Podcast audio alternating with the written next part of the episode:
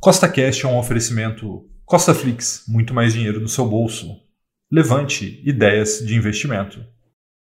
No podcast de hoje, vamos ter o episódio número 57 da série Milhão com Mil, que tem como foco a construção de patrimônio através do mercado financeiro. E no episódio de hoje, nós vamos adicionar um novo ativo à carteira e eu também vou te mostrar por que eu acredito que estamos diante de uma grande oportunidade em small caps na Bolsa Brasileira. Então, se você já gostou do tema desse podcast, segue o CostaCast aí na sua plataforma, pois o nosso intuito aqui é sempre colocar mais dinheiro no seu bolso. E lembrando, nada do que a gente fala aqui é uma recomendação de compra e de venda, é apenas para te inspirar a investir melhor, tá bom? Então vamos lá. E antes de a gente ir para a nossa planilha de acompanhamento, né, que vocês já estão acostumados, eu queria te mostrar essa questão que eu estou falando aqui da grande oportunidade que eu vejo nesse momento na Bolsa Brasileira, principalmente em small caps. Dá uma olhada. Bom, você está vendo aí na sua tela uma tabela tá, onde é possível ver a Bolsa Brasileira com, diante né, de várias outras bolsas do mundo e num ranking onde você faz uma correlação entre a questão da rentabilidade da Bolsa, ou seja, o ROI, né, o retorno sobre patrimônio, e a métrica de valuation, né, que é PE aqui, que é Price Earnings, né, famoso preço-lucro. Então veja que, diante desse cenário, a gente tem uma bolsa brasileira negociando a 3,88 ROI por PE, né? ou seja, é, lucratividade de patrimônio por valuation. E veja que sobre essa métrica, a bolsa brasileira é a mais barata do mundo. Né? A segunda é a Austrália, que está aí um terço da brasileira, a própria bolsa americana negociando a um ROI por PE menor que um, e a bolsa brasileira negociando a quase 4. Né? Então o que, que isso mostra? Que se você pegar a questão da lucratividade das empresas, a rentabilidade. É, quer dizer que as bolsas brasileiras são bem rentáveis nesse momento, de acordo com os resultados, e uma questão de valuation, elas estão baratas. Então, veja na tabela que a bolsa brasileira é que tem maior ROI e o menor valuation. Né? Então, isso, para mim, é uma grande oportunidade. E, além disso, a gente tem uma outra grande oportunidade dentro do Brasil, tá? que poucas pessoas estão vendo nesse momento. Se você olhar esse outro gráfico está na sua tela, você vai ver que as small caps perante o Bovespa estão descontadas. Né? E existe sempre uma expectativa que as small caps performem no longo prazo acima do Bovespa. E é fácil de entender isso.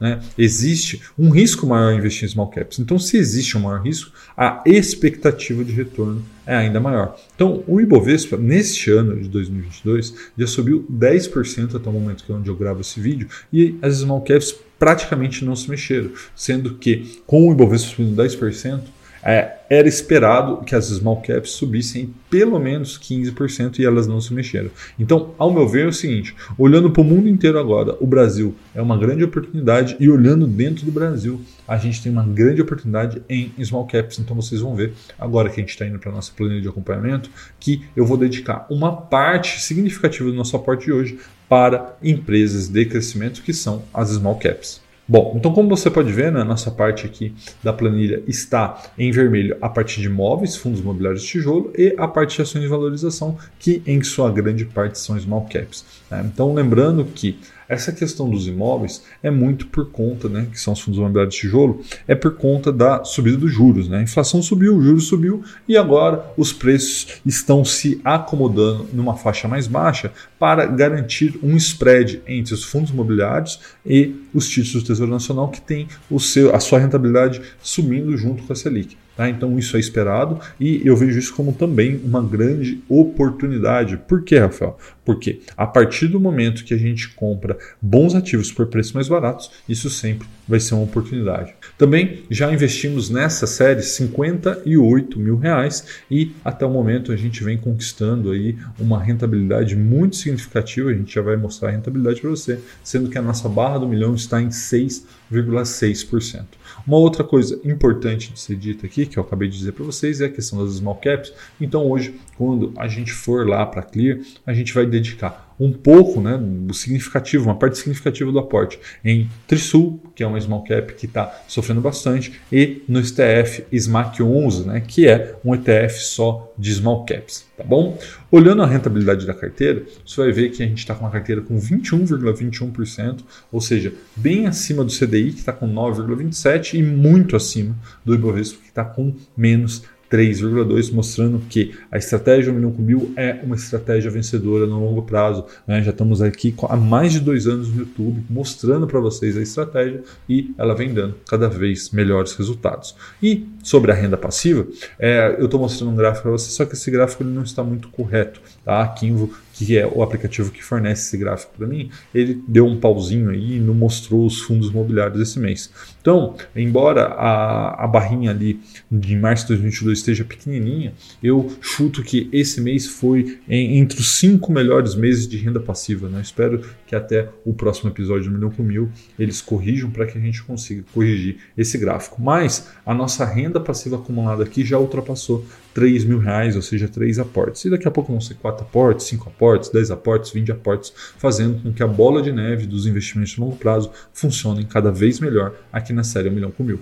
Então, antes da gente ir para Clear, para fazer a parte prática do episódio de hoje, eu tenho que lembrá-lo que nada do que eu falo aqui é uma recomendação de compra e de venda, é apenas para te inspirar a investir melhor, tá bom? Então vamos lá, vamos para Clear, vamos fazer a parte prática do episódio de hoje. Bom, pessoal, chegamos aqui na Clear, vamos fazer a parte prática do episódio de hoje aqui do Milhão com Mil e eu sempre gosto de começar mostrando o extrato, né, para que vocês vejam a entrada da renda passiva na carteira desde o nosso último episódio, vou colocar aqui 15 dias, né? Então veja que desde o último episódio, que foi aqui, a gente teve aqui a nota do pregão, depois recebemos dividendo do Banco do Brasil, do Itaú, né? e depois começamos a receber rendimento aqui de vários fundos imobiliários que acompanham a nossa carteira, como vocês podem ver, até o dia de hoje, quando a gente fez o nosso aporte. Então temos R$ 1.636,51 para o episódio de hoje. Então vamos começar aqui, a gente vem aqui em Swing Trade e vamos começar a fazer a parte prática. Uma coisa que eu estou preferindo fazer é dar uma limpada aqui deixar mais organizado. E aí a gente trabalha só com um aqui, tá vendo? Então vamos lá, vamos começar aqui. Eu vou começar comprando Trisul, né? Saiu o resultado essa semana. Foi um resultado em linha com o esperado. Não achei que foi ruim, também não achei que foi grande coisa, mas segue aquela tese do mercado de construção civil por longo prazo. Né? A gente pode conversar até mais sobre isso, olha que a gente voltar para o computador. Nós já temos 320 ações, vou comprar mais 40 nesse momento. Ó, comprar, dá um Ctrl V aqui na minha senha, salvar a assinatura e enviar. Muito bem, agora temos 360. Vamos também comprar SLC Agrícola, SLC3F. Lembrando que saiu o resultado dela recentemente, também um resultado, na minha visão, muito bom. Então, é, reforça a tese de investimento em torno da SLC Agrícola. Né? Já temos 35 ações, vamos comprar mais 5. Tá? Comprar. Muito bem, ó, foi para 40. Vamos comprar aqui SMAC 11, que é o ETF né, de é, small caps da bolsa. Já temos 40 unidades, vamos comprar mais 5. Tá? Na minha visão, small caps está bem descontado nesse momento perante o Bovespa, então para mim faz todo sentido essa compra, tá? comprar.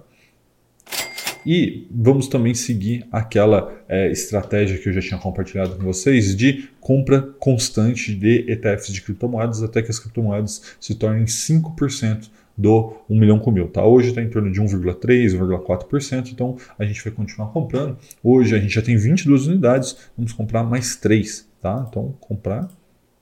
Tudo bem, fomos para 25 unidades. E vamos comprar também uma unidade do DeFi 11. Tá? Se você não sabe, o DeFi 11 é um outro ETF de criptomoeda mais atrelado aí às finanças descentralizadas. Né? Já temos aqui quatro unidades e vamos comprar mais uma. Comprar.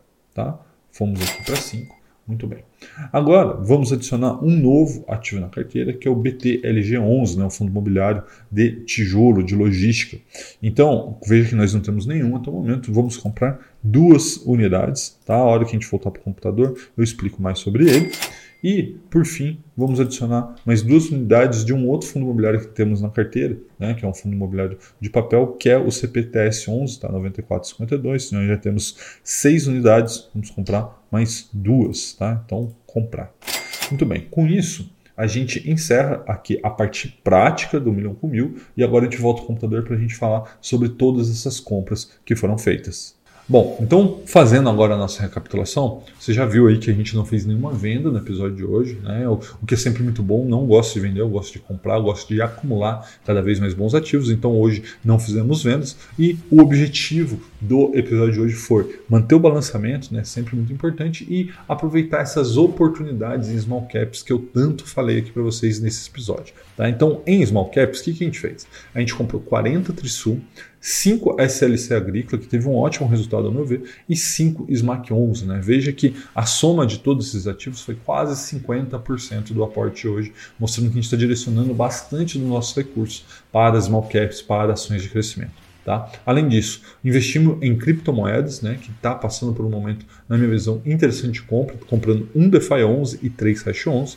Compramos fundo imobiliário de papel através de duas unidades do CPTS 11 e adicionamos um novo ativo na carteira que foi o BTLG11, né? foram duas unidades. É um ativo muito interessante de logística. Vocês sabem que eu gosto muito de fundo imobiliário de logística por conta da qualidade dos imóveis, da qualidade dos inquilinos, né? a perenidade deste tipo de imóvel. Então, resolvi adicionar esse novo ativo na carteira. Então, vocês já pegaram toda a relação dos ativos, tá bom? Um forte abraço e até a próxima!